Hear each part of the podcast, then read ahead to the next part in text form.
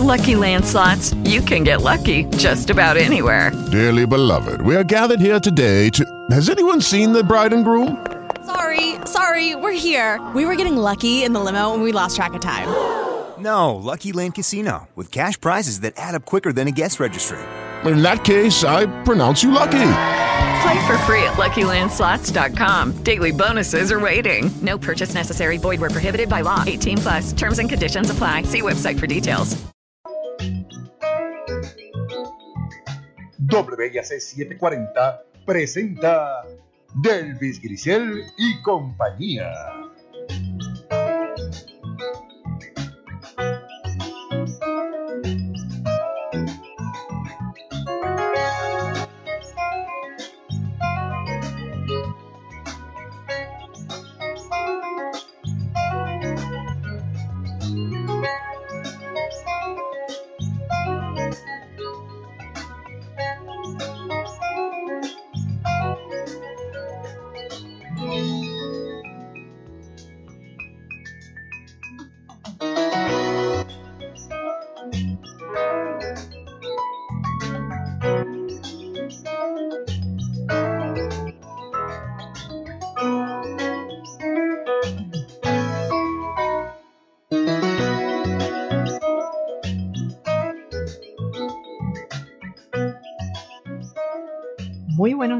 Y bienvenidos a Delvi Grisel y compañía.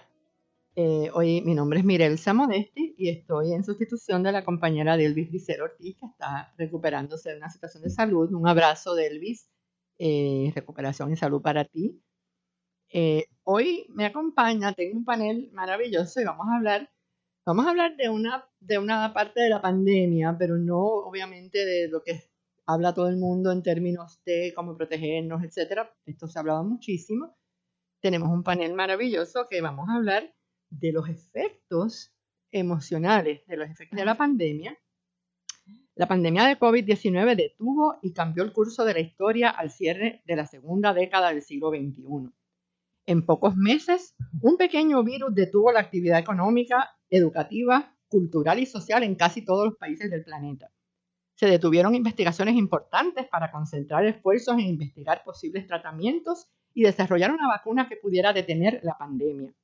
Se impusieron restricciones a la movilidad de las personas y los comercios. Los servicios y la actividad educativa se movieron a la esfera digital. Se implementaron leyes y ordenanzas y hasta se cubrió el rostro de las personas cuando salían a la calle. Todavía estamos, ¿verdad?, viviendo esto. No hay duda de que uno de los impactos mayores de esta pandemia lo han sufrido quienes conforman el capital humano más importante, que son los profesionales de la salud. Ellos han sostenido la responsabilidad de preservar la vida y cuidar ante la muerte en el contexto de una amenaza global, al tiempo que debían cuidar de sí mismos y de sus familias. Han enfrentado el desarrollo emocional de saberse expuestos a un virus letal, a la angustia de exponer al contagio a sus familiares y la presión de ser el único apoyo para pacientes que mueren lejos de sus seres queridos. Pero no solo los profesionales de la salud se han visto afectados. Sabemos que las familias han sufrido el impacto no solamente en su salud física y emocional, sino también el impacto económico, la alteración en las rutinas, el duelo por seres queridos fallecidos, el aislamiento y el temor, y la incertidumbre ante una pandemia cuyo fin no se ve todavía. Sabemos que, por ejemplo, situaciones como violencia doméstica y el maltrato a menores y a nuestros adultos mayores se ha recrudecido durante esta pandemia y los servicios lamentablemente están todavía limitados.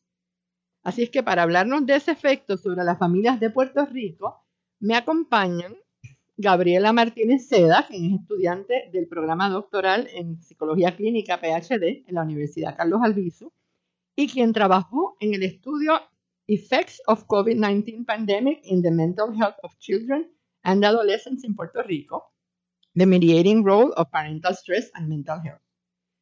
Me acompaña también Desiree Rivera, quien también es estudiante del programa doctoral en Psicología Clínica, SAID, y quien trabajó en el estudio titulado Evaluación de Bienestar de una muestra de cuidadores primarios de pacientes que padecen Alzheimer durante la pandemia de COVID-19. También nos va a acompañar la doctora María Vélez Pastrana, quien es psicóloga clínica y profesora asociada de la Universidad Carlos Albizu y quien supervisó la investigación de Gabriela. Así que ellas van a compartir con nosotros unas investigaciones que fueron presentadas en el octavo encuentro de investigación e innovación en la Universidad Carlos Albizu. Bienvenida, Gabriela, bienvenida, Desiree. Cuéntenme qué sucedió en ese octavo encuentro de investigación e innovación. Pues este encuentro tenía como objetivo principal crear un espacio de intercambio interprofesional e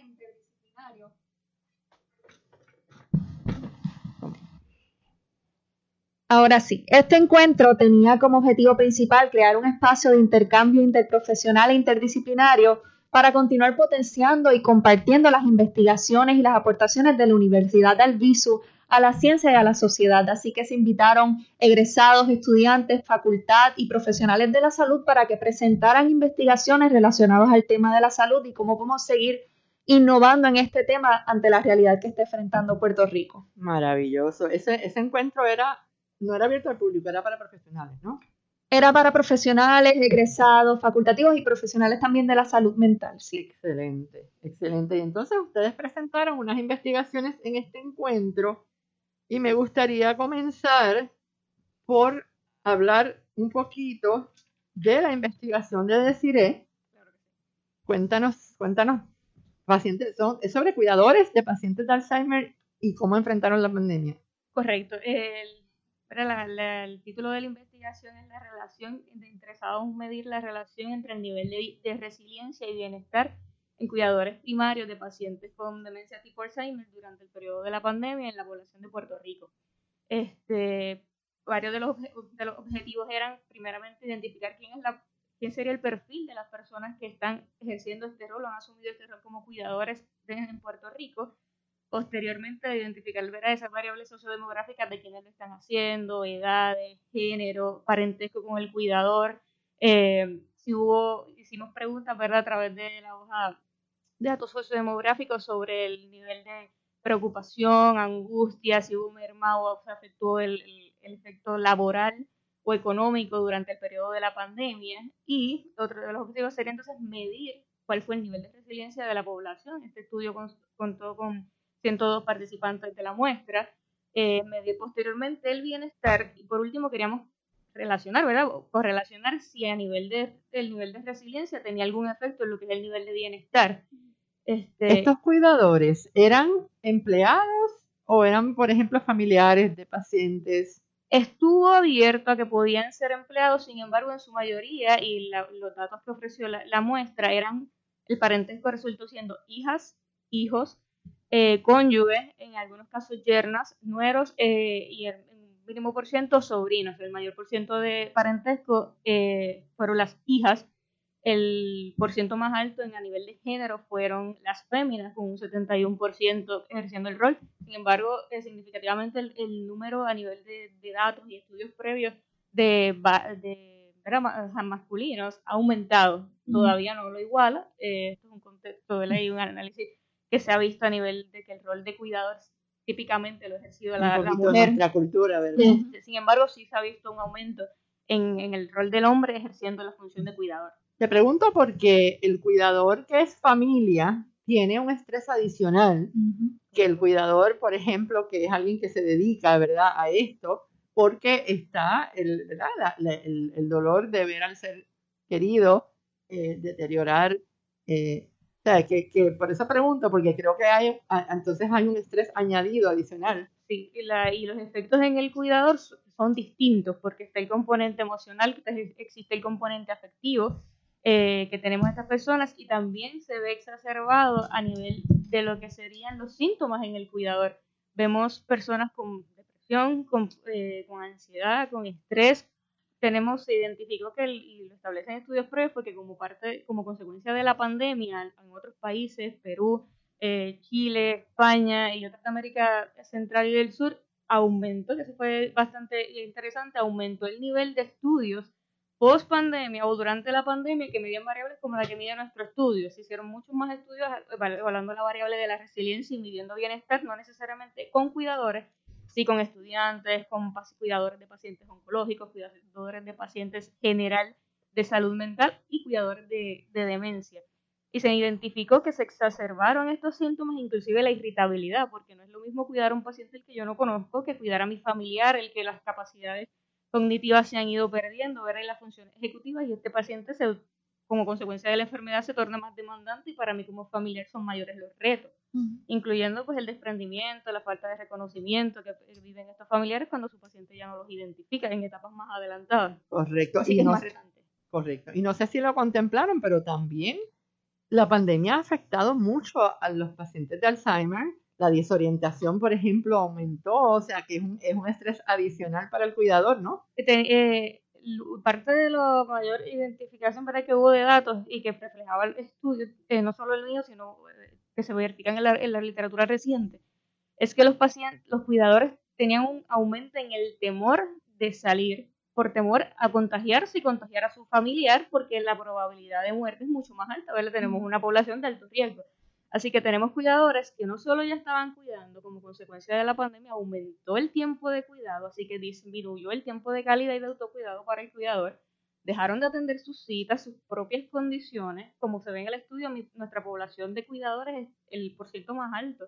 Está en el renglón de se- 61 a 70 años de edad, así que tenemos personas mayores Los cuidando personas mayores. Wow. Así que tenemos personas que socialmente se esperaría que estén en etapa de retiro para atenderse a sus propias condiciones y decidir qué voy a hacer mañana, con la responsabilidad de cuidar a este familiar, dejando de ir a sus citas por temor a contagiarse. Así que tenemos que se, se afectaron ellos y dos, sí, la- los recursos de los pacientes como tal se vieron limitados porque hubo mucho cambio en el, en el proceso de citas.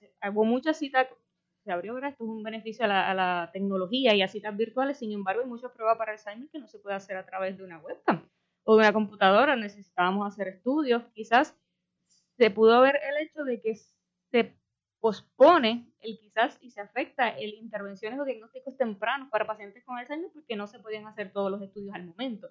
Así que sí tenemos un efecto en cadena que redunda en el bienestar del cuidador también. Claro. ¿Cómo, ¿Cómo se llevó a cabo este, esto? ¿Utilizaron algún instrumento en específico? Sí, el, parte de los cambios que solo trata- la hablaremos más adelante fue de forma eh, virtual, se, se respondió a través de una plataforma digital, eh, en donde las personas se conectaban. El, el- el modelo fue aleatorio eh, y el nuestro fue por disponibilidad, así que las personas a donde ¿verdad? recibieron la promoción eh, nos contactaban y respondían, primeramente el consentimiento informado, respondían la hoja de datos sociodemográficos, que ahí es donde pudimos obtener más datos de quiénes son y estas preguntas relacionadas a cómo se sentían y posteriormente la escala de eh, resiliencia y factores internos de la doctora Ruth García y Sayan eh, del 2010. Por último, respondían la escala breve de bienestar del doctor González y colaboradores del 2016. Así que una vez que respondían esto, es que nosotros pudimos obte- obtener la muestra y entonces llegar a, lo- a los Es resultados. una muestra bastante saludable, con 110 personas. 110 fueron. 102. Eh, 102. sí, sí, lo, lo mínimo que podíamos, este, de la que se esperaba para, eh, pidiendo el power de la investigación era 90, así que logramos eh, reco- recopilar 102. Parte de los cambios, si hubiese sido otra etapa, pero fue dentro del COVID, es que eh, las autorizaciones para la IRB son de forma digital, así que eh, no pueden hacer contacto personal con las personas todavía, no estamos en esa etapa de autorización. Así que accesos para obtener otro tipo de población, ir a centros, ir a oficinas de neurólogos y repartir promociones, entre otras cosas, impactar en iglesias, comunidades, para tener mayor cantidad de muestras, pues sí se vio limitado, que es parte de las recomendaciones del estudio. Claro.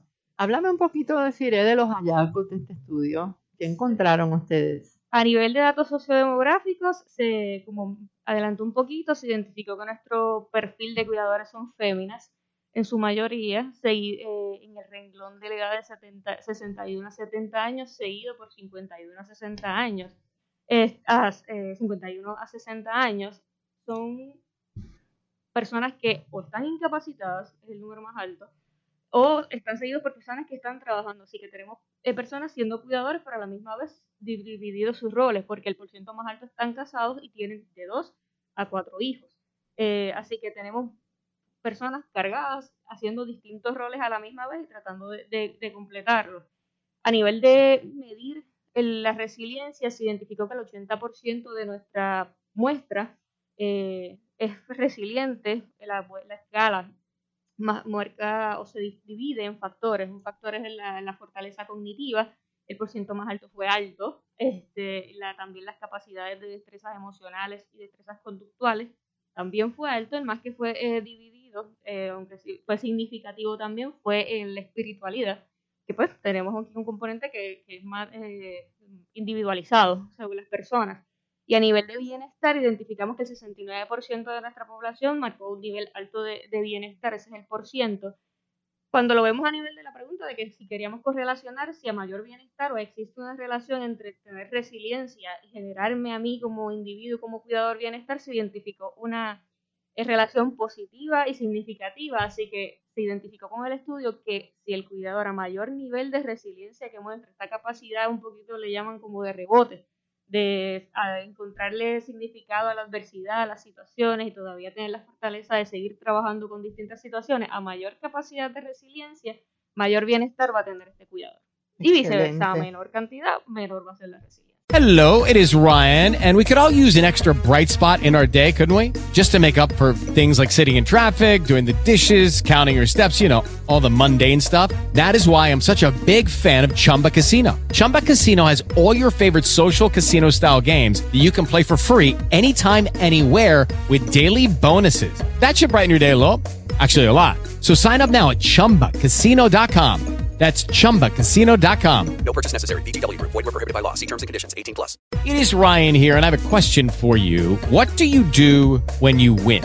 Like, are you a fist pumper, a woohooer, a hand clapper, a high fiver? I kind of like the high five, but if you want to hone in on those winning moves, check out Chumba Casino. At ChumbaCasino.com, choose from hundreds of social casino style games for your chance to redeem serious cash prizes. There are new game releases weekly, plus free daily bonuses. So don't wait. Start having the most fun ever at ChumbaCasino.com. No purchase necessary. VGW. Void were prohibited by law. See terms and conditions. 18 plus. ¿Se ocultaron niveles de estrés en estos cuidadores cuidadoras? Eh, no hubo una medida estandarizada porque las, las escalas fueron per se la de resiliencia y la de bienestar. Sin embargo, en las preguntas como las de la, la hoja de datos sociodemográficos, se preguntó eh, cambios que habían habido y pudieron identificar mayor estrés. Eh, se hizo preguntas si habían preocupación, mayor preocupación o igual, sobresalió la de mayor preocupación.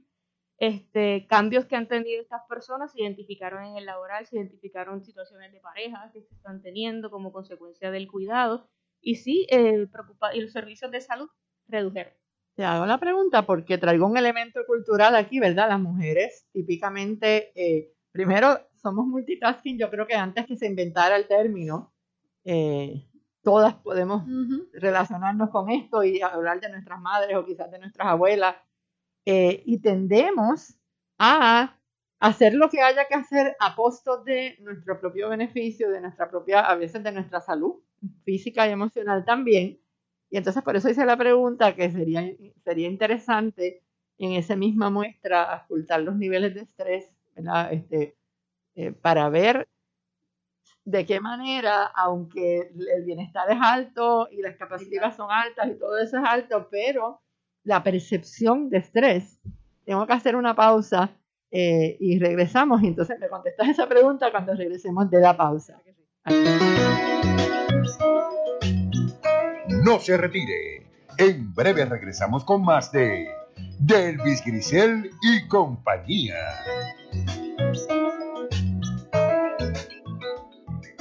A los 16 morí en un accidente de auto. A los 54 me convertí en abuelo. A los 31 fundé mi propio negocio. A los 43 le di la vuelta al mundo. A los 29 fui padre por primera vez. Cuando donas tus órganos, vives más allá de tu vida. Lifelink de Puerto Rico. Regístrate como donante en donavidapuertorico.org. Esto sucedió hoy. Tengo en la línea telefónica al presidente de la Comisión Nacional Representantes, el representante Jesús Santa. Muy buenos días, representante. Gracias por estar con nosotros en la mañana de hoy. A la 1.54 del impuesto a las foráneas se estuvo discutiendo anoche y se terminó aprobando. Finalmente, ¿cuál es la versión que se aprobó anoche en la Cámara de Representantes? Bueno, este proyecto que es la versión de Comisión de Negación de Partido Popular y de, y de PNP, un proyecto desarrollado en conjunto con, el secretario de Hacienda, el de la Cámara 367, un proyecto que, que, se aprobó ayer en la, madrugada de, hoy. Bueno, fue un proyecto de consenso, esto es cierto. El, el debate giró en, este proyecto, y tengo que indicar que el señor presidente de la Cámara fue bien claro desde el día uno de que se iba a aprobar un proyecto con distintas medidas relacionadas a estos cambios, ciertas enmiendas a código de medidas internas. E incluyó tres tipos de proyectos. Por una parte, eh, incluyó lo que es una, la parte que corresponde a la función contributiva del proyecto de cubre lo que son la, el trabajo adicional, ¿no? Eh, que busca permitir que, o flexibilizar para que las compañías, como lo hacen en el mundo, en una página, por en Estados Unidos, pueda tener empleados en Puerto Rico trabajando a distancia. Sin tapujos, de lunes a viernes, de 6 a 9 de la mañana, por, por WIAC 740. Tus derechos al día. Un espacio radial creado por Ayuda Legal Puerto Rico, dedicado a compartir noticias, educación y herramientas para que conozcas y defiendas tus derechos. Por el Puerto Rico justo que queremos, sintoniza tus derechos al día. Todos los jueves a las 2 de la tarde por WIAC 740 AM. Moderado por la licenciada Ariadna Godro Albert y el equipo de Ayuda Legal Puerto Rico.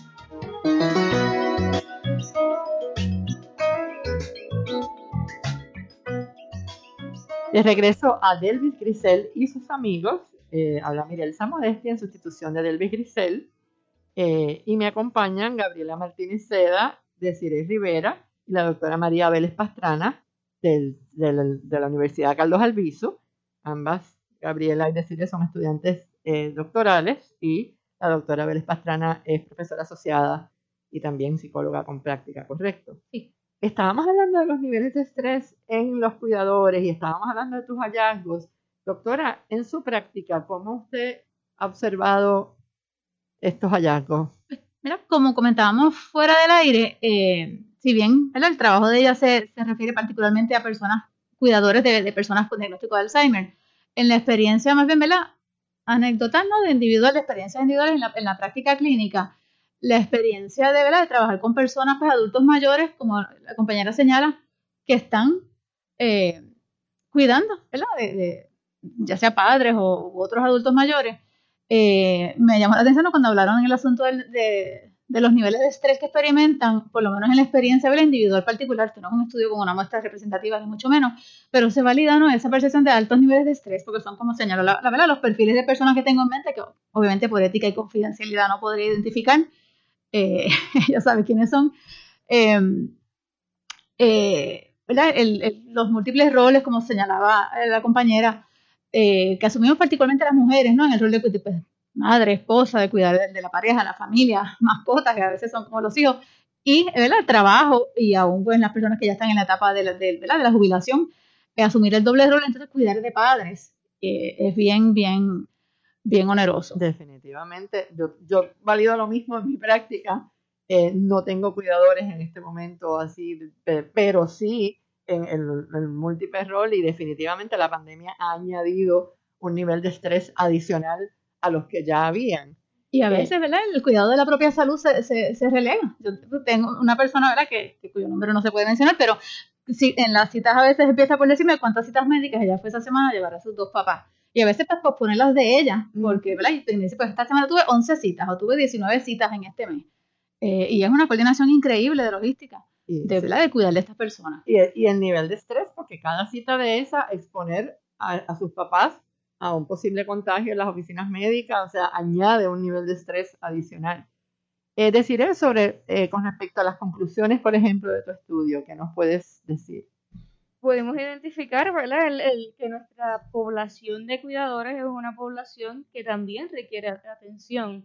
Eh, se puede identificar que, ¿verdad? Y el- parte de los objetivos o de los propósitos del estudio es, que se puedan desarrollar a, ¿verdad? a futuro planes o intervenciones dirigidas a los cuidadores y a fortalecer eh, factores como la resiliencia, pero que puedan tener ellos ayuda eh, para efectos del, de manejo, ¿verdad? La pandemia agudizó la necesidad de servicios, por ejemplo, cuando llegó el cierre, eh, los cuidados diurnos cerraron. Así que tenemos a los cuidadores que tenían varias horas de escape para llevar a su familiar, ¿verdad? O a la persona que cuidaban, de 8 a 3, por ejemplo, a que lo cuidaban, y tuvo el efecto de aumentar la cantidad de tiempo de cuidado para este cuidador.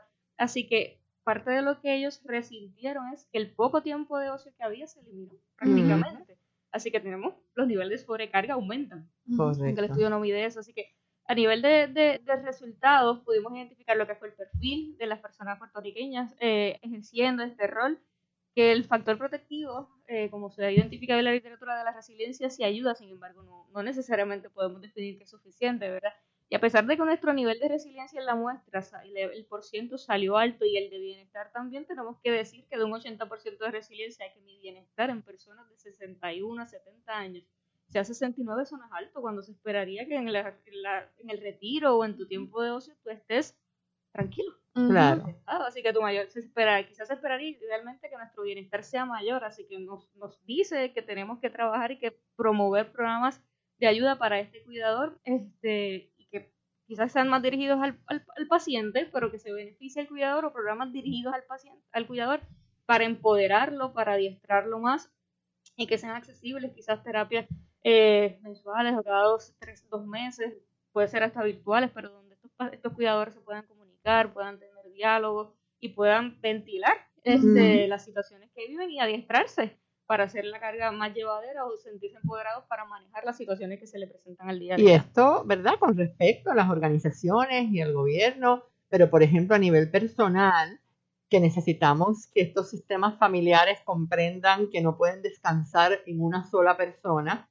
Casi, yo no sé si fue la experiencia, no sé si fue parte de las preguntas, pero muchas veces lo que encontramos es que los sistemas de la familia descansan casi siempre en una sola persona que asume el rol oficial de cuidador o cuidadora y entonces todo el mundo como que se despreocupa y siguen con su vida, ¿verdad? Y necesitamos que ese sistema entienda que hay que aliviar esa carga, que hay que repartir la carga entre, entre todo el mundo. No todo el mundo tiene la misma disponibilidad, ¿verdad? Por razones de trabajo, por razones de, de, de otras responsabilidades, pero si todo el mundo en el sistema alivia un poquito la carga de ese cuidador, con algo, con una parte, de decir, pues mira, yo, yo voy a ir a hacer, porque a veces ese mismo cuidador es el que hace la compra, el que va a la farmacia a buscar los medicamentos, el que hace todo lo demás. Si el resto de ese sistema, ¿verdad? Asume parte de la carga, le libera un poquito al cuidador y decirle, mira, quédate tranquila que yo voy a ir a hacer la compra esta semana, o llama, a veces, ¿verdad? Una llamada, eh, necesitas que te busque algo en la farmacia, necesitas que te lleve algo, eso nada más a veces es suficiente para aliviar un poquito esa carga eh, ya que mencionas sistemas, se afecta, ¿verdad? La familia es un sistema, así que se afecta a todo, lo que afecta al, familiar termina afectando al esposo, al cuidador, y ciertamente el que mayores miembros del, del sistema familiar se involucren sería de ayuda con el cuidador, pero un dato interesante que surge como parte de las revisiones y de la investigación es que se da el, la tendencia que, el, que la persona que ejerce el cuidador principal en este rol tan hermoso, ¿verdad? Por llamarle algo de, de darse para ese familiar, tiende a sentir esta carga de si no lo hago yo no se hace bien. Si yo no me aseguro de que se hagan las cosas, no pasa. Así que tenemos un cuidador más sobrecargado y a la misma vez limitando un poquito que mis otros cuidadores que pudieran estar disponibles lo hagan. Por ejemplo, así no, yo voy yo porque yo sé quién entiende los diagnósticos, que voy a entender lo que va a pasar para poder simplificarlo. Así que tenemos un cuidador que en la, en, el, en la etapa de asumir el rol se carga mucho más teniendo las opciones de quizás abrirse a, a ocupar mayores personas o miembros del sistema y darles responsabilidades que al final pues todos podrían aportar. Excelente, deciré, gracias. Gabriela, tengo, tengo acá una, una, investigación que también tiene que ver con COVID y también tiene que ver con el sistema familiar, pero un poco un poquito diferente. Cuéntanos de tu investigación. Pues mi investigación buscaba evaluar cuál era la realidad ¿verdad? de una familia puertorriqueña durante la pandemia del COVID-19. Queríamos evaluar cómo sí o sí esas experiencias que han tenido las familias durante el COVID-19 han de alguna manera afectado la salud mental de niños y adolescentes, tomando en consideración no solamente esas experiencias adversas que pudieron haber experimentado durante el COVID, sino también el estrés de los padres, cómo están esos niveles de estrés de los padres o cuidadores de estos niños y cuáles eran las condiciones de salud mental o los síntomas de salud mental en esos padres y cuidadores que están con estos niños. So, era una manera de evaluar el efecto directo e indirecto de la pandemia en la salud mental de los niños y adolescentes de Puerto Rico. Excelente, así que tus objetivos principales eran cuáles? En primer lugar, era evaluar si había una relación entre esas distintas factores, ¿verdad? Si se relacionan las experiencias del COVID-19 con la salud mental de los niños, con los niveles de estrés en los padres y con la sintomatología de, psicopatología en los padres y en, y en, los cuidadores. Así que en primer lugar queremos ver esa, si, hay, si existe alguna relación entre esos factores. En segundo lugar, queríamos ver si hay un efecto directo, es decir, a mayor experiencia de, durante el COVID-19, mayor síntomas de salud mental en los niños y si hay un efecto indirecto mediado o llevado a través del estrés de los padres o de la salud mental de los padres. Perfecto. ¿Y esa muestra cómo estuvo compuesta? Pues tuvimos una muestra de 325 participantes, en su mayoría mujeres, un 95%, lo cual es significativo y nos dice algo, ¿verdad?, de la realidad de la familia de nuestro país. En promedio, estas, estas cuidadores tenían 40 41 años y observamos datos de niños de 10 a 11 años en promedio y los resultados nos muestran, ¿verdad?, que sí hubo experiencias significativas, pero también nos permitió eh, tener una idea más descriptiva de cuál fue la experiencia de, de estas familias durante el COVID-19. Identificamos distintas cosas que estas familias pudieron haber experimentado. De hecho, una de ellas es como miro deciré, si, si se le añadieron responsabilidades a estos padres de tener que cuidar a padres, suegros que están enfermos o situaciones ¿verdad? inmunocomprometidas, que de momento se añade esa carga, mis hijos y mis padres. Y vemos entonces también que un 47% de los padres tuvieron esa experiencia durante la pandemia. Así que tratamos de recoger distintas experiencias, eh, trabajo, si perdió su trabajo, si hubo una reducción de horas, dificultades económicas, pérdidas, por ejemplo, pérdidas de salario, asuntos de salud, eh, enfermedad, hospitalizaciones asociadas directamente al COVID, situaciones de crianza, cómo fue esa escuela virtual, cómo fue esa dinámica en la casa y el tener que estar supervisando a los niños. Eh, educación de los padres, porque muchos papás también tienen su propia educación, están estudiando y lo que sea, y lo que es eh, actividades extracurriculares, actividades recreativas y cómo se vio entonces esas experiencias durante el COVID. Así que creamos un cuestionario tipo checklist de experimentaste esto sí o no, donde evaluábamos cosas como perdí mi trabajo o la, supervisión, tuve que supervisar a, mis, a mi hijo o se vio afectado el desempeño de mi hijo por la escuela virtual. Así que eso fue una manera de evaluar esa experiencia general de la familia durante, el, durante la pandemia del COVID. Una situación con la que yo sé que todos los que nos están escuchando y todas las madres que nos están escuchando se pueden relacionar, ¿verdad? Es el problema de que las escuelas, muchas y preescolares, cerraron sus puertas, se fueron virtual. Hello, it is Ryan, and we could all use an extra bright spot in our day, couldn't we? Just to make up for things like sitting in traffic, doing the dishes, counting your steps, you know, all the mundane stuff. That is why I'm such a big fan of Chumba Casino. Chumba Casino has all your favorite social casino style games that you can play for free anytime, anywhere with daily bonuses. That should brighten your day a little. Actually, a lot. So sign up now at ChumbaCasino.com. That's ChumbaCasino.com. No purchase necessary. VGW. Void were prohibited by law. See terms and conditions. 18 plus. It is Ryan here, and I have a question for you. What do you do when you win? Like, are you a fist pumper?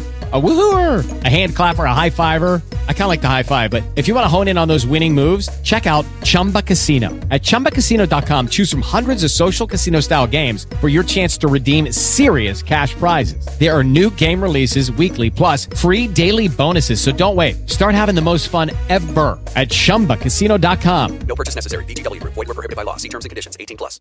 Pero estas madres y estos padres no tenían la posibilidad de quedarse en sus casas porque algunos de ellos sí estaban trabajando.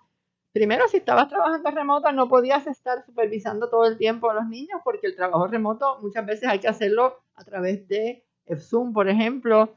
Así es que me imagino que una de las cosas que debes haber encontrado repetidamente fue el problema de qué hago con mis hijos y mi trabajo porque en los trabajos no, no necesariamente hubo esa apertura eh, para entender que no había con quién dejar estos niños. Definitivamente, esa fue una de las experiencias que se observó casi en verso de la muestra, un 87% identificó esa experiencia y se vio algo también interesante, muchos padres tuvieron que recurrir a renunciar voluntariamente a su trabajo para poder manejar la educación virtual. Tengo que hacer otra pausita, regresamos en Delvis Grisel y compañía.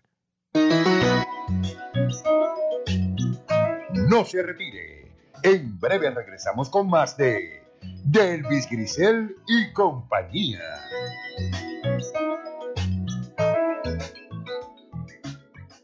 Llegó el verano y con él llegó tu momento de estudiar con los que saben. Si estás pensando llevar tu carrera a un próximo nivel, en Nuke University puedes estudiar un grado asociado, bachillerato o maestría en uno de sus seis recintos alrededor de la isla. Y ahora cuentan con la nueva escuela de psicología, además de las de enfermería, salud, administración, justicia criminal y tecnología.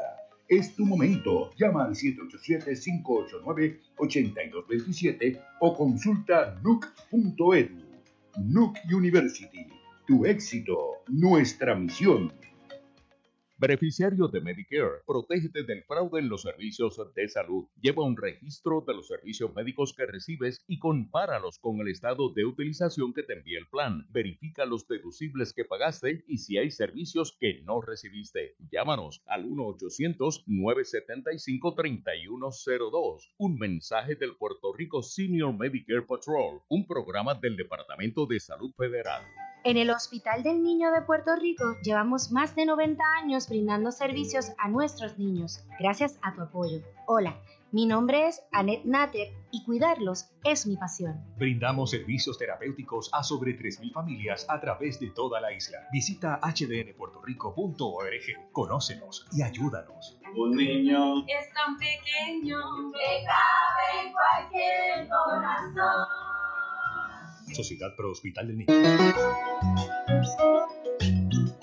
Y ahora regresamos con más de Delvis Grisel y compañía. De regreso a Delvis Grisel y compañía, les hablo Mirenza Modesti en sustitución de nuestra querida amiga y compañera Delvis Grisel y converso ahora con Gabriela Martínez Seda y con la doctora María Vélez Pastrana, Gabriela hizo esta investigación y la doctora la, supervisó. Eh, cuéntame un poquito de los hallazgos de tu investigación. Bueno, pues en los, de los hallazgos recopilados observamos que muchos resaltaron el tema del cuidado y la educación de los hijos, las clases virtuales y la percepción de estos padres de, de la situación emocional de los hijos como, un, como una experiencia común durante la pandemia. Resaltaron mucho que vieron que su hijo, el estado de ánimo se afectó por la pandemia y eso fue solamente ¿verdad? observar lo que ellos identificaron. También muchos seleccionaron aseveraciones relacionadas a perdí apoyo social. No puedo ver a mis amistades, no puedo ver a mis familiares, no puedo llevar al nene a las actividades extracurriculares que nutrían su desarrollo socioemocional. Y la pérdida de actividades recreativas, como no puedo ir al, al cine con mis hijos, no puedo hacer cosas distintas como su experiencia. Así que esa primera parte de observar la realidad de esta familia durante el COVID, observamos esto y para mí fue inesperado que yo tenía la expectativa de que yo iba a observar más experiencias asociadas directamente a la enfermedad del COVID-19. Sin embargo, no se seleccionaron mucho, sino las repercusiones, las implicaciones de vivir en un mundo con COVID-19 y una pandemia, que educación virtual, trabajo remoto, pérdida de, de actividades que me nutrían antes. Y esto es importantísimo porque realmente de esta manera es como la pandemia nos ha tocado a todos, aún a los que no hemos tenido COVID en nuestra familia inmediata, porque yo creo que no hay nadie que pueda decir que no ha sido tocado por esta pandemia. De una manera o de otra, todos hemos sido tocados y, ese, y, y, esos hallazgos tuyos nos están confirmando eso. Eh, la, las la salud mental de los, de los niños se ocultó a través del cuestionario de los padres, ¿no? Correcto. No entrevistaron niños. No, no se entrevistó, fue todo cuestionarios a los padres, se le hicieron cuatro cuestionarios, el que ya hablamos de las experiencias de COVID, uno más relacionado a la salud mental de los niños, otro a la salud mental de los padres y otro asociado al estrés de estos papás. Así que se hizo ¿verdad? de manera igual que decir, virtual, cuestionario anónimo, y fue interesante porque un aspecto, un reto en esta investigación es cómo marcamos la temporalidad, porque tú pudiste haber experimentado esto en la pandemia hace dos años y que no sea un estresor relevante en tu vida ahora. Así que para tratar de atender ese asunto de si esto es relevante ahora, se hizo una pregunta de, ok, selecciona entre las que seleccionaste, ¿cuál es más relevante para ti en las últimas cuatro semanas? ¿Y cómo, cómo encontraron ahí? Y ¿verdad? además de eso, eh, le preguntamos, identifica el nivel de estrés que representa para ti de 0 a 10, 0 siendo nada estresante, 10 siendo muy estresante, y ahí observamos que los aspectos de crianza e hijo tuvieron un, un 74% de la muestra, le identificó con un nivel de estrés de 5 o más. Así que Ahora, en aún, estas cuatro aún semanas. este tiempo eso sigue siendo un estresor. Igual forma el recurso de apoyo, la pérdida de recurso de apoyo, un 59% de estas familias le identificaron con un nivel de estrés de 5 o más. Y las dificultades económicas, con un 62% que le identificaron con un nivel de estrés de 5 o más. Así que eso fue interesante. Además de eso, observamos asociaciones significativas en la salud entre estos factores. Más experiencias de COVID-19, pues observábamos que aumentaban esos síntomas de salud mental en los niños, también en los padres y, y que aumentaba esos niveles de estrés. Así que lo que queríamos observar de asociaciones, pues sí, se vieron esas asociaciones positivas y significativas. Y eso es importante porque esta pandemia, como decía al principio del programa, todavía no estamos cerca de ver el final. Por lo tanto, todo eso que encontraste sigue siendo relevante y va a seguir siendo de esa manera por un tiempito más. Definitivamente. Y lo que lo otro de nuestros objetivos era ver si había un efecto directo. Pues sí hay un efecto directo entre las experiencias que tienen estas familias durante el COVID-19 y los síntomas de salud mental en niños y adolescentes. Y también hay un efecto indirecto a través de los niveles de estrés. Así que aquí me está afectando no solo a la experiencia, sino cómo están esos niveles de estrés en la familia. No sé si usted, doctora, quiere añadir algo. acerca Eso iba, ahora mismo voy a preguntar a a usted como supervisora de este estudio, ¿verdad? ¿Cómo, esta experiencia, ¿cómo ha sido? Eh, de primera instancia, pues maravillosa. Trabajar con, con Gabriela realmente ha sido eh, el- el- el- las cosas que nos motivan a, la- a los profesores, a los supervisores, a los mentores en el proceso de investigación es trabajar con estudiantes como ella eh, y, y otros que, que de la Universidad del Visu, que he tenido el gusto de colaborar con ellos. Eh, pues este trabajo de, de Gabriela en particular, pues como es como, ¿verdad? como dicen en inglés, como darle un moving target la pandemia fue evolucionando. Eh, para la investigación, como la compañera decir, ¿verdad? También sabe, el proceso de uno hacer investigación con seres humanos conlleva pues unos pasos, hay que, ¿verdad? Tiene que, un comité de ética tiene que evaluar la metodología y aprobarla, y esos son procesos que toman tiempo. Entonces, pues siempre teníamos la preocupación de que si esto pasa, pues ya no va a ser relevante, ¿no? De hecho, pues Gabriela trabajó intensamente a través del tiempo, eh, según la situación ¿verdad? Porque al principio no había vacunas, los temas eran otros. eh, Luego surge el asunto de las vacunas, o sea, cómo las situaciones eh, y los estresores asociados, ¿verdad? Lo que ya llama experiencia de la pandemia, es, ¿verdad? Esta lista de 51 eh, cosas, elementos, situaciones que las personas, ¿verdad? Pues indican si las han experimentado o no y cuánto estrés le producen. Fuimos revisándola periódicamente. Perdón, una pregunta. ¿El estudio comenzó entonces en la etapa aguda de la pandemia, en la, en la etapa inicial de la pandemia? La parte de conceptual, ¿verdad? Tú empezaste, eh, no sé si recuerdas la fecha, pero sí, inicialmente. ¿Verdad? Porque ella no- ella- Interesante, porque estábamos en un momento de, de- de mucho cierre y de, y de poco acceso. Sí, exactamente. Yo empezamos a hablar del tema y hacer esta revisión en el pleno 2020, ¿verdad? ese primer semestre de agosto, comenzamos a tener estas conversaciones, ok, pues ya hacemos la revisión.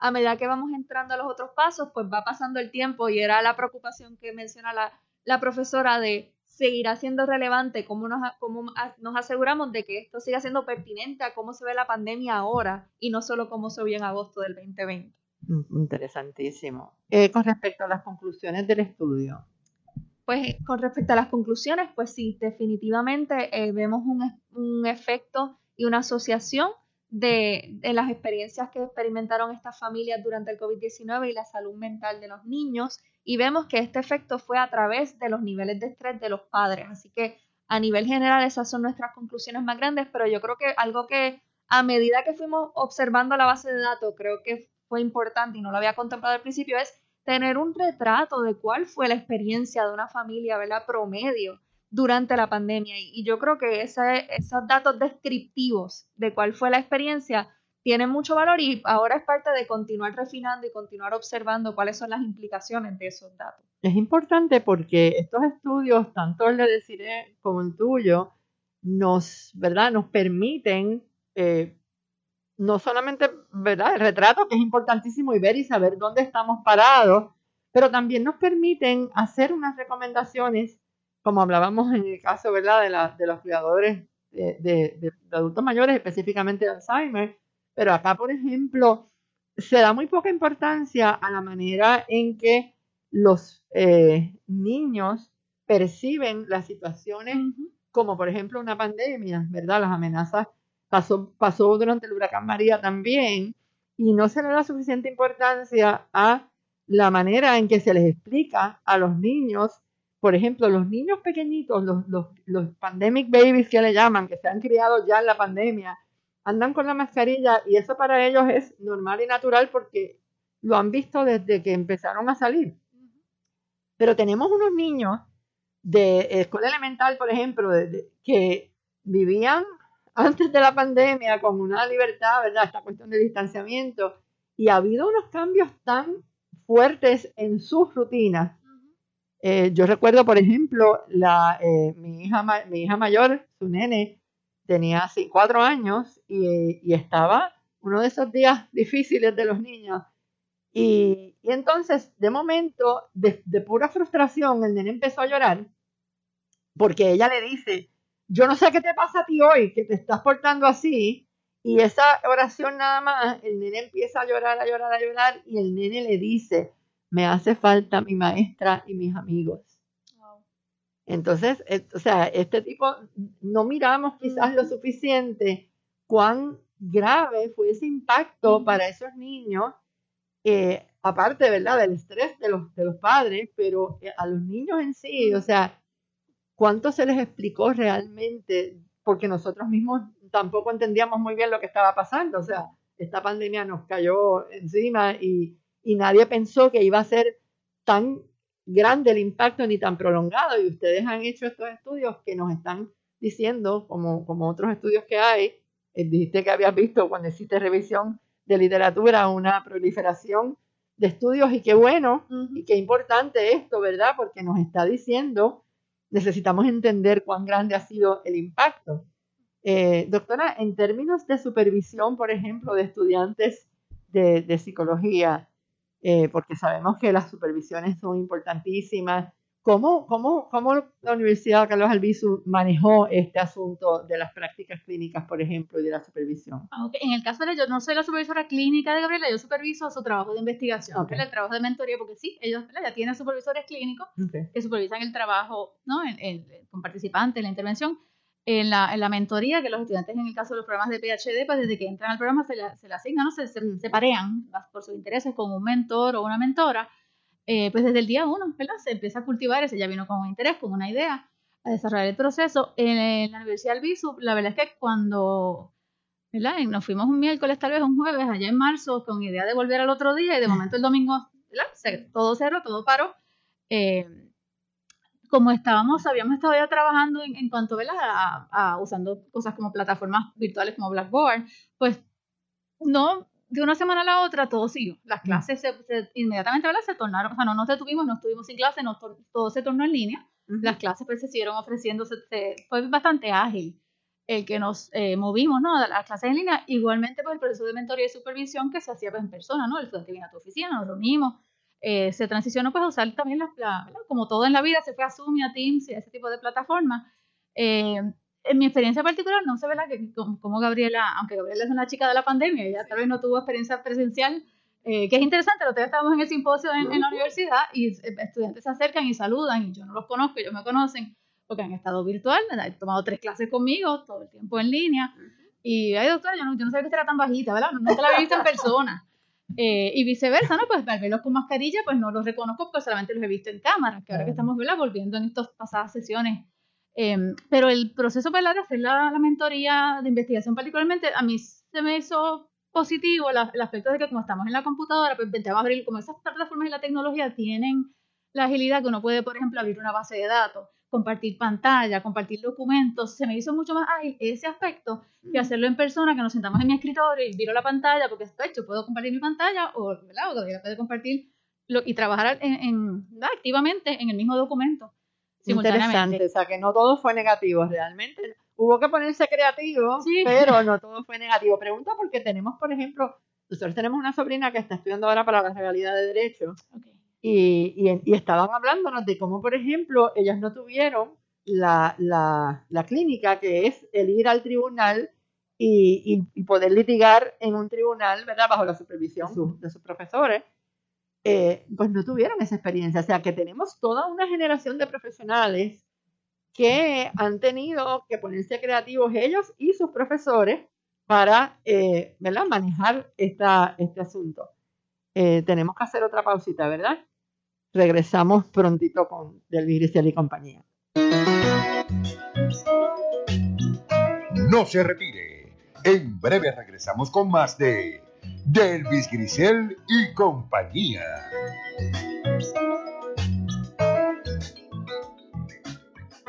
Esto sucedió. Tengo en la línea telefónica al licenciado Jaime Sanabria, experto en Derecho Laboral. Muy buenos días, gracias por estar con nosotros en la mañana. Estos cambios incrementan sustancialmente o incrementarían sustancialmente los costos eh, para algunos comercios. En Puerto Rico, particularmente aquellas áreas de servicios. ¿Cuál es su lectura, digamos, inicial de, de estos cambios y el potencial impacto? Bueno, primero que todo, esos cambios de los que hablan los pequeños y los comerciantes eh, son correctos, ¿verdad? Es, es cierto que sus gastos eh, y sus costos operacionales aumentan porque por primera vez se está reconociendo a los empleados a tiempo parcial, que son los empleados que, como tú reportabas, trabajan en este tipo de industria, restaurantes, estudiantes universitarios y en otro, en otro tipo de negocios. Se les está reconociendo el pago de vacaciones y el pago de enfermedad si cumplan con las horas mínimas de trabajo. Y en esa medida, en beneficio que antes no tenían que pagar, por ejemplo, como las vacaciones de enfermedad, ahora sí tendrían que pagar.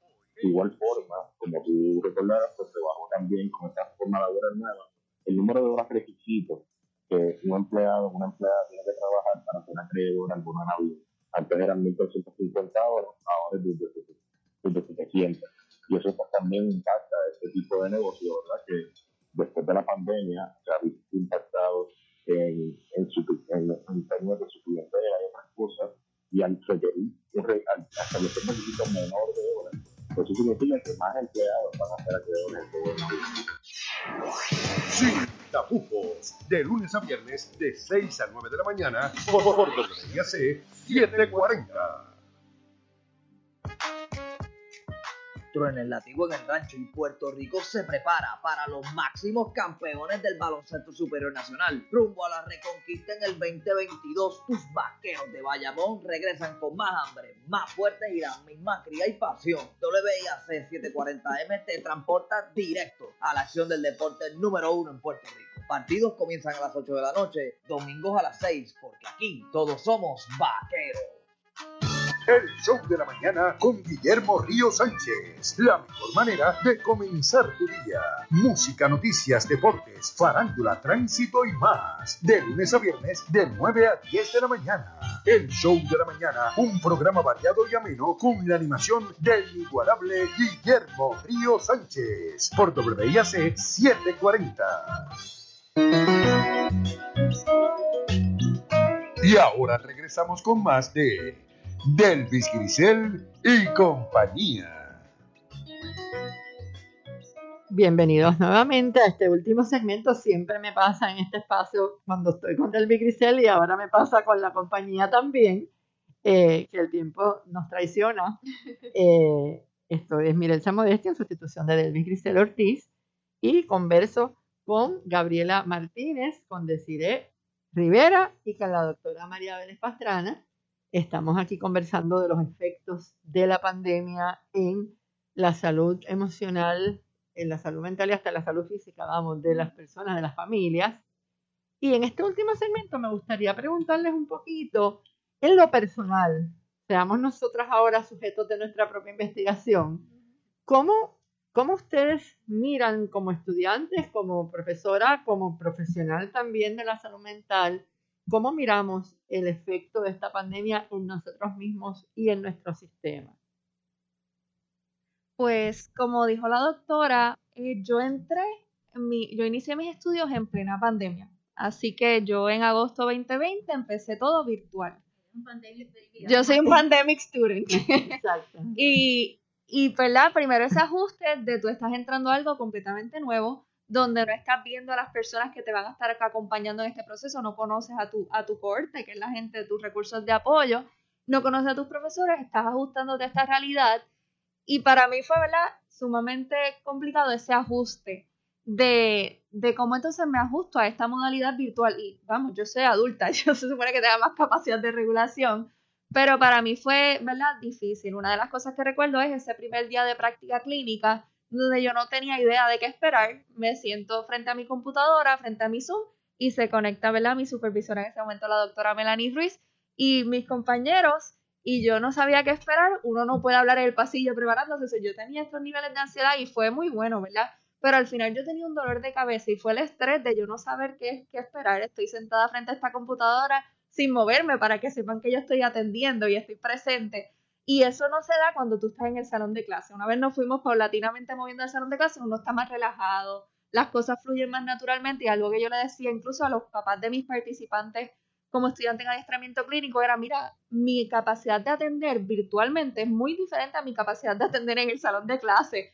Cuando nos transferimos al salón de clase yo decía, mira, yo atiendo, yo tengo atención, qué bueno porque era un esfuerzo el poder atender, el poder estar alerta a lo que está sucediendo en ese espacio virtual porque tienes todos estos distractores reuniéndote. Así que, ¿verdad? Fue un ajuste, pero tengo que resaltar el labor de la Universidad del Viso y cómo lo manejó en todo ese proceso, porque hicieron de una situación difícil mucho más manejable y llevadera. Qué bien. Deciré cómo fue tu experiencia. Eh, mi experiencia fue un poco ¿verdad? similar y distinta a la misma vez. Yo soy estudiante de las dos vertientes. Yo inicié, yo sí, sí yo yo termino ahora este, en este junio este, y solicito graduación, así que yo inicié presencial, eh, pero cuando está la pandemia yo estoy en el proceso de, de ser admitida a internado.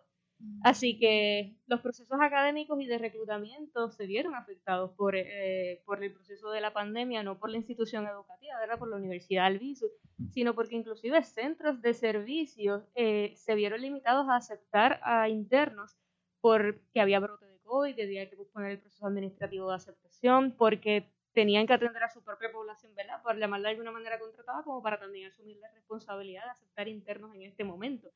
Eh, así que sí se vio afectado y fue un reto dentro de ya estar en el proceso de internado, que fue medio híbrido, porque tuve la oportunidad de estar en tres centros a la misma vez entonces, en una práctica privada, y en, el, eh, en corrección también estuve, y en eh, eh, compartiendo en dos lugares distintos de corrección, fue diferente el venir de hacer práctica clínica presencial a pasar a hacerla también presencial y virtual a la misma vez. Así que era una sesión de terapia con la persona en persona cuando ya había, ya había autorización para hacerlo presencial y la siguiente sesión era virtual. Este, así que ya que uno tiene que hacer ese cambio de enfoque para eh, la, la, persona que va a atender, también había que cambiar la modalidad. Sin embargo, sí fue beneficioso porque mucho paciente, cliente que no tenía la disponibilidad de asistir a terapia porque no confligía o era prioridad su trabajo, no podía sentarse, no podía hacerlo, sí podía sacar una hora de su tiempo y conectarse desde su lugar de trabajo en un lugar privado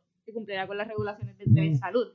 Así que, por un lado, sí podemos ver que hubo unas dificultades, pero también hubo una población que se pudo recibir los servicios como consecuencia de este traslado a la telesalud. Eh, así que como estudiante pues fue un ajuste, eh, sin embargo la etapa que ya estaba que era más internado y posteriormente con la disertación pues no había el efecto de las clases. Creo que me hubiese pasado como la compañera de igual forma porque eh, la capacidad de estar consciente con, estando en una computadora y con otras cosas y estar en el aquí y el ahora se dificulta mucho más que con la responsabilidad social nada más de tener un profesor y sentir, y sentir que lo tengo que atender. El, estando en mi, en mi casa hay otros factores que pueden ir. Claro, qué, bueno que traes eso de la telesalud porque valida mi experiencia. Yo me moví a telesalud y creo que me quedo en las plataformas porque no sé si doctora, ahora le voy a preguntar si, si, valida la experiencia suya, pero yo, por ejemplo, el ausentismo prácticamente se ha eliminado. Yo tenía a veces problemas de ausentismo a las citas, se, prácticamente se ha eliminado. Yo a mí no, no, no tengo esa situación ya porque la persona, las personas están, es mucho más accesible para ellas, no tienen que salir de su trabajo, coger tapones, buscar estacionamiento para llegar a donde yo estoy, buscar con quién dejar a sus hijos. Tengo personas que se conectan en su hora de almuerzo, que se van al, al, al estacionamiento, a su carro con aire acondicionado y se conectan allí.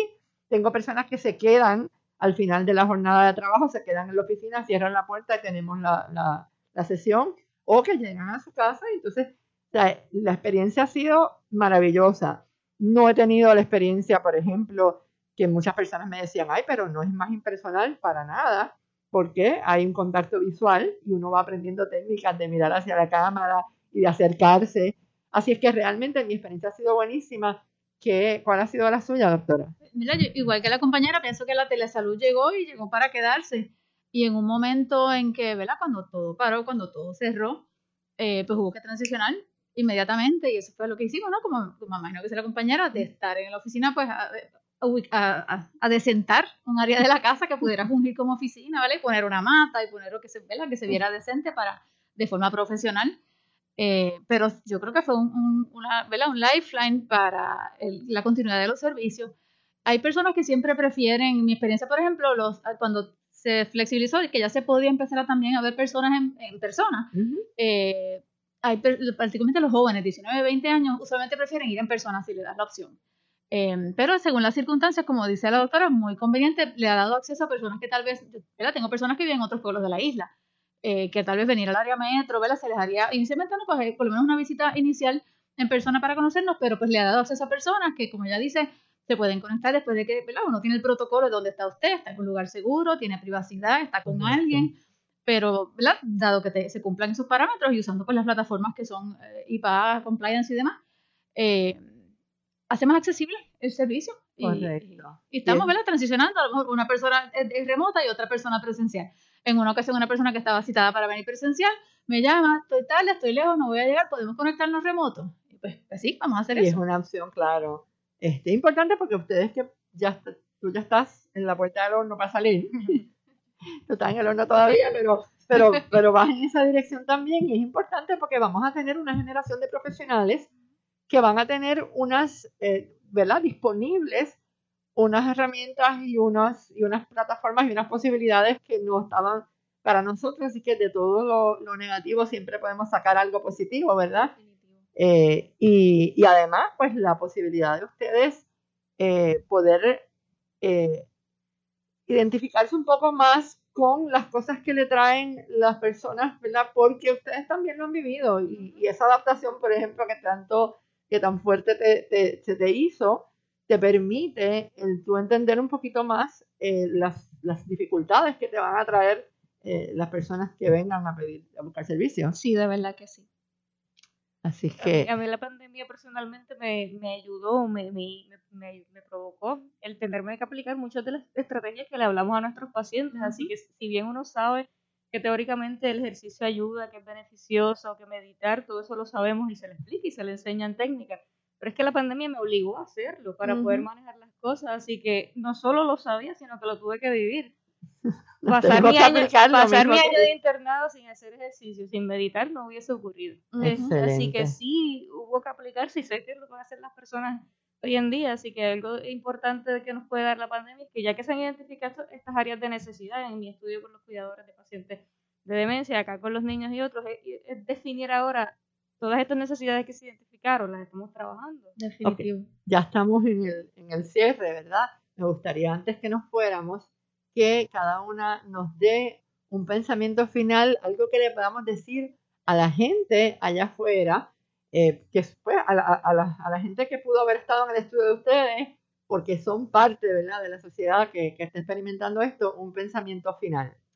Eh, sí observamos ¿verdad? un aumento de síntomas de salud mental en los niños y adolescentes, pero no hay tal cosa como irremediable o no podemos hacer nada.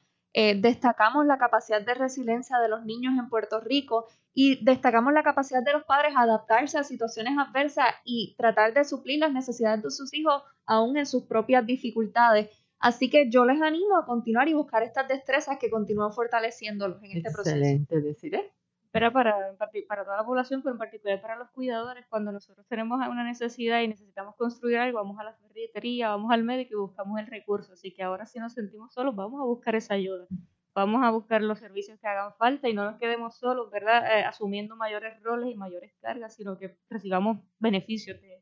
Excelente, doctora. Una oración final. Que no... Yo quería resaltar la resiliencia, ¿verdad? Los padres y madres, ¿verdad? Particularmente los de niños pequeños, son mis héroes. Las personas que tuve ¿verdad? la experiencia de, de compartir con ellos y, cómo afrontaron esto y le metieron el pecho esta situación tan difícil. Igualmente los cuidadores, ¿verdad? De adultos mayores, esos que iban a hacer compras, etcétera. Eh, ¿verdad? El, el, el, asunto de la mascarilla, el autocuidado es importante. Cuando usted está en un avión, le dicen que se ponga primero su mascarilla, ¿verdad? Y después cuida de otro. Correcto. Y eso pues, es la idea final que quiero Correcto. Muchísimas